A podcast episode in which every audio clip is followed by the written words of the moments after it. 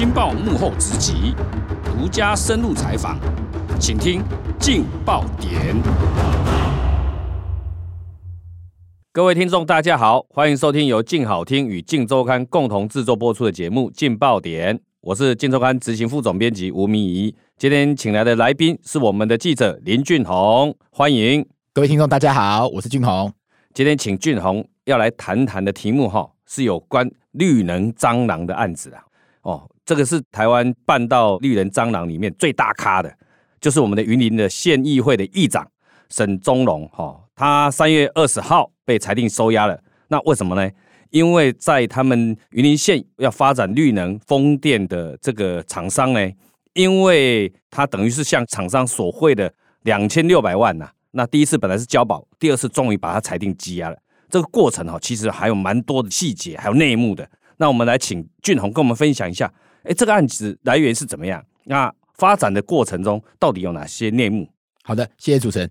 发展这个绿能产业其实是世界的一个主要的一个潮流。那也因为政府在推展非核家园啊，近年不断的推展这个绿能，也就是包括风电啦、太阳能。那因为在云林这个地方哈，它主要是在做离岸风力，因为云林靠海，所以它的风力比较强。所以就吸引了很多的国际厂商来这里设置这个风力发电厂，包括像我们在这个苗栗外海，大家都可以，如果开车有经过北二高的话，你可以看到这个海岸边有一整排的这个大型的风扇。是，那所以云林有这样得天独厚的一个条件，当然就吸引了这个外商进来台湾想做这样的投资。那我们应该都要乐观其成啦。不过这些外商来到台湾之后啊，这个可能产生一些水土不服的状况。其实这样的状况非常的严重，怎么说呢？因为这个外商来到了台湾之后啊，所以这个强龙就怕地头蛇啊，嗯啊，因为你来了以后，哎，我们这个台湾当地有它的当地的 local 的文化，对，这个厂商来了之后，他其实遇到很大的状况，就是他的风扇设在海岸啊。离岸风力，对，结果没想到云林有很多的渔民是靠捕鱼为业，对。其实他刚一来的时候，当地的渔民就有人在抗争，对，说：“哎，你这个风力发电厂你盖在那边，我的渔网啊被你影响，被你破坏掉了，甚至我的航道、我的船只影响到我不能作业，鱼群也被吓跑了。嗯”所以其实当地很多渔民串联。那因为地方的民代也接受到这样渔民的一个陈情之后，也帮你带头出来抗争，所以会帮你跟设置风力发电的这个厂商要求说，你必须要回馈地方啊。所以这个业者等于不堪其扰，甚至有的业者干脆私底下他会编了一笔预算，我这个就作为回馈乡亲之用。对啊，只是说这样的状况。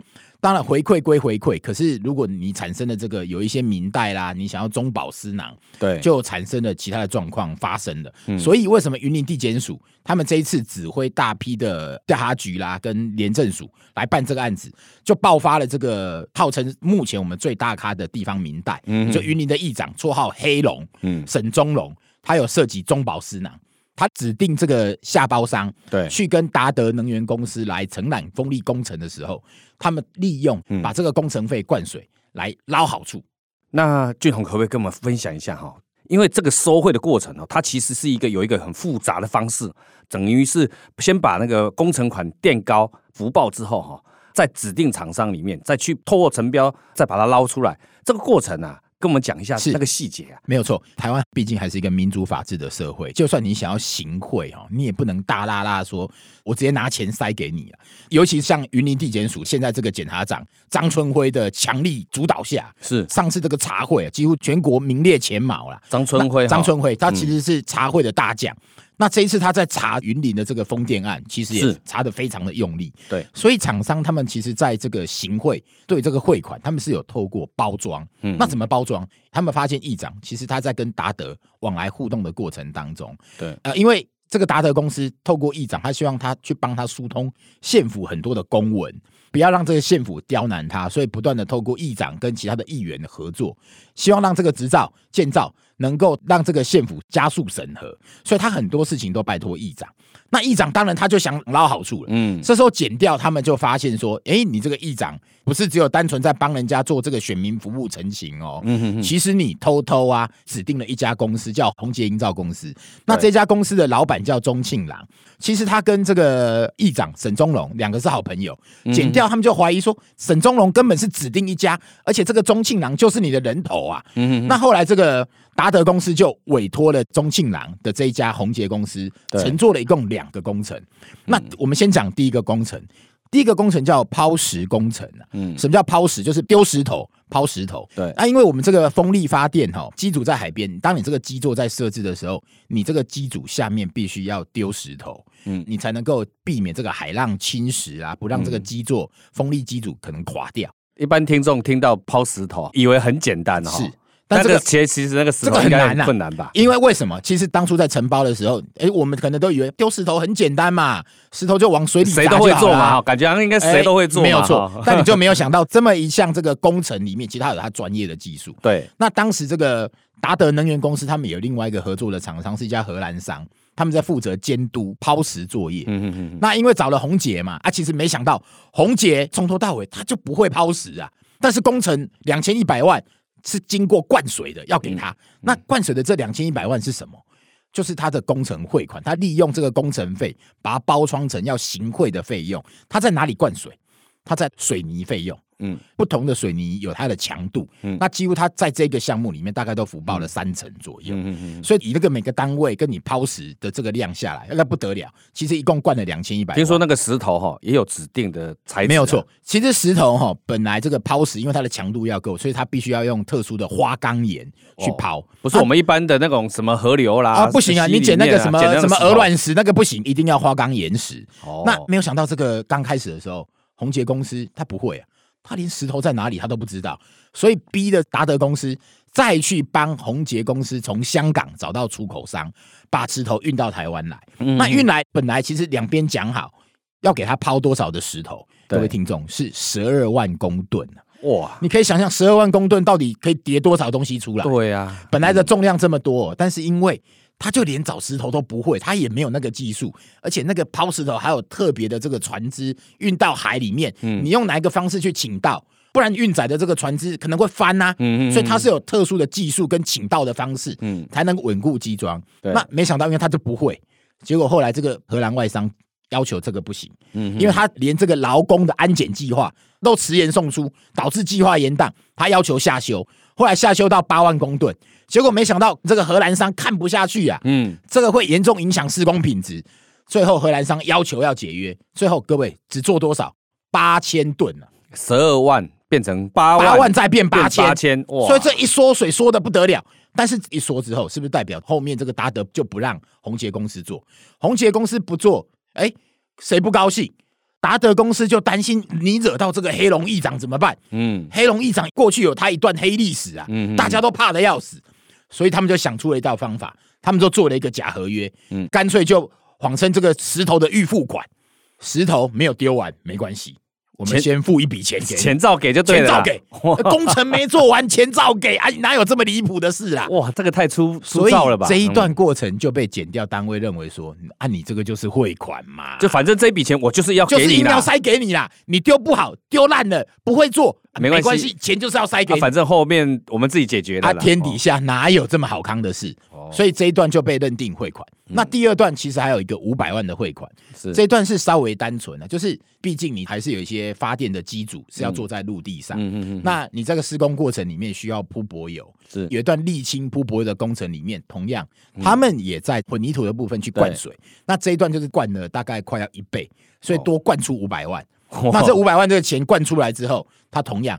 他就一样要送给这个宏杰公司。那宏杰公司是这样，当天他们还要求说工程款，嗯，你必须要求达德要先付三成。对，那其实当天大概拿到快一千万的工程款。嗯嗯，宏杰的老板钟庆郎一拿到，隔天立刻叫太太从两个银行账户分别领了两百、三百出来，就领了五百万。五百万，他就拿着一个白色的手提袋，对，沉甸甸很重，嗯，立刻跑去黑龙议长他家，哦，他就把这个钱带进去了。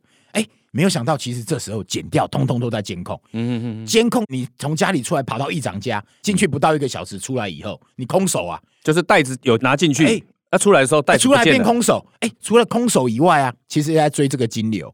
隔天又发现黑龙啊，黑龙议长又拿了三百五十万，拿给他的助理，请他的助理把钱存到他太太名下的账户里。所以整个过程里面，时间点。加上这个感觉有制造断点的嫌疑，嗯嗯，所以就认定说这个钱同样是要给议长的五百万汇款，所以前后加起来大概就是两千六百万，等于承包商只是一个白手套的角色啦，因为他什么事也没有做嘛，抛石也只抛了八千而已。其实这个开庭过程的时候，法官当然就质疑了，哎，如果这个宏捷公司根本就不会抛石，连石头都要打得早，那为什么要指定抛石作业给这个红杰公司做呢？嗯嗯，你自己做就好了嘛，嗯，你为什么要叫这个红杰公司做？所以这一段就是剪掉再查这个汇款非常重要的一个关键。所以等于是达德公司透过申请，不管在机装啦、执照啦各方面，在法令上面可能被阻挡嘛，哈。为了要赶快进行整个申请的速度，所以透过议会帮忙，没有错。达德公司哈，如果我们了解整个故事，看起来虽然他涉嫌行贿，他的董事长啦，哈，那目前也卸任了，已经换人了。嗯嗯，跟这个前执行长两个都涉嫌行贿，尤其他的前董事长王云怡被一百万交保。前执行长被收押，其实他有他的处境困难。他到了这个地方之后，云林的议员里面其实有两大派，嗯，在对这个达德公司里面有提出所谓的民众的陈情抗争呐。对，加上他在县政府里面，他去申请执照、使用执照的过程，他认为被刁难，嗯，因为速度一直很慢，所以他回不来。他认为议会里面就议长最有实力，嗯，所以他希望透过这个议长来摆平其他的议员，甚至去跟县长。县府去沟通，加速审造作业。对，那其实他没有想到，不是说只有透过你去摆平议员，请议员帮你。嗯，其实，在整个减掉监控过程当中，哈，也发现达德公司自己可能也常常有出包的状况。嗯，怎么说呢？比如说有一次，他们有一个电力的开关厂要设置，结果。他们董座就一直质疑说，为什么这个跑照作业不顺呢？对，后来才发现说，原来啊是他们这个开关厂里面需要这个包商跟建筑师要做一个避雷针的设计施工图，结果漏了一个文件，这个避雷针文件没有送上去，所以你被县府的建设处刁难，不是刁难，是你就不能嘛，你少了文件，所以我不能让你跑照过。那他们一直以为是你县府刁难我。结果他们当时的董座王云宇知道之后，就去骂这个下属啊！你知不知道我们花了多少人力、多少资源在这里？结果居然是我们自己的文件送不出去。当时这个也让议员呐飙骂，那个黑龙议长还俩拱抓狂。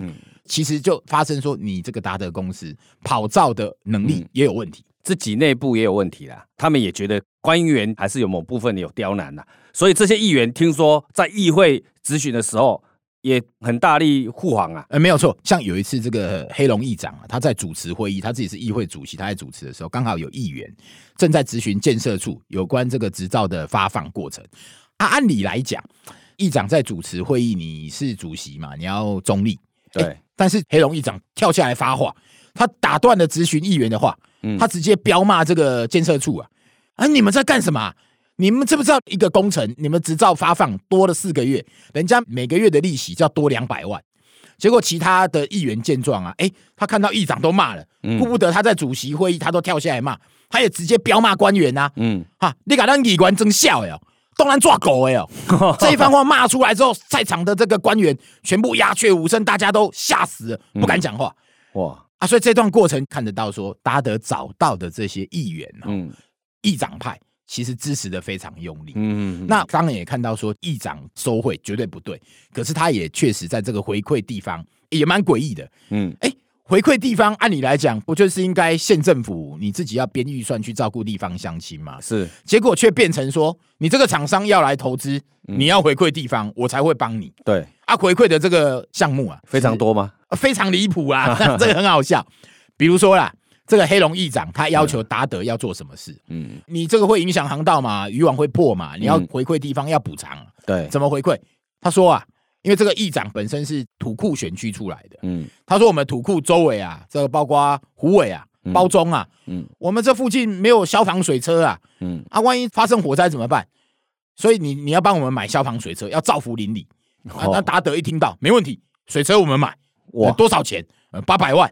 哦，那你看达德也一口气就答应，哇，这么阿萨利达啊！结果答应之后，哎、欸，不止啊，那因为这个黑龙议长他要身兼云林县的义消总队长哦，啊，我们义消啊也很可怜，我们那个消防衣破旧，也是要他们捐就对了，要你要捐呐、啊，你要你要回馈地方啊，啊，这一捐不得了了，那比水车还多啊，哇，这一捐要一千多万，这样子哦，哇，啊，这达德一听到，哇，一千多万呐、啊，哎、欸，议长先打给消防局长。哎哎，决定嘛，决定嘛，哎，达德就后悔，讲被橄榄关消防衣啊，一千多万，嗯，啊，他马上叫他们两个通电话，达德也马上打给局长，也不得不打，哎打，哎喂，我们捐了，我们捐了，哇，这个又捐了，哎，帮忙社会局做事，也帮消防局做事，钱可能要比县政府多啊，啊，所以你你看，他为了要做风力发电厂，一来工程要灌水塞钱给你们，二来我连县政府做的工作要回馈乡亲，我也要替你做。啊，最后面子谁的？钱我出，面子都是议长跑来的。嗯，但是最有趣的是啊，这个议长因为被剪掉怀疑索贿嘛，嗯，所以你要被声押。对，啊，被声押的时候，他为了证明说没有我钱就没拿。嗯，哎，他居然把县长张立善也扯进来，他扯到说啊，不是只有我要他回馈地方啊，县长张立善也有啊。嗯，啊，怎么讲？因为当时这个。达德的董座王云礼啊，他就认为这个处处卡关呐、啊，嗯，县政府的公文都不给我，伤脑筋，嗯，拜托议长，议长你帮我跟县长讲，哎、欸，议长很好心啊，帮他把县长张立善请到议长他家来，嗯哼，大家三方坐下来谈，嗯，议长还讲得很有趣，哎，哎，两个在讲，我在边啊白卤肉饭，他在吃卤肉饭，他就说张立善隔天呐、啊，也跟他开了个条件，嗯，议长说张立善跟他讲，用赖告诉他，嗯。啊可以啊，那他也要回馈地方啊。他开的第一个条件要有一亿元的青年创业基金，嗯，第二个他不只照顾年轻人，对，他还要八千万的重养老人年金呢，嗯，所以年轻的要顾，老的也要顾。那但到底张立善开的第三个条件是什么？这个沈宗龙他就忘记了。那至少我们看起来就是，你对这个达德公司来讲很伤脑筋呐。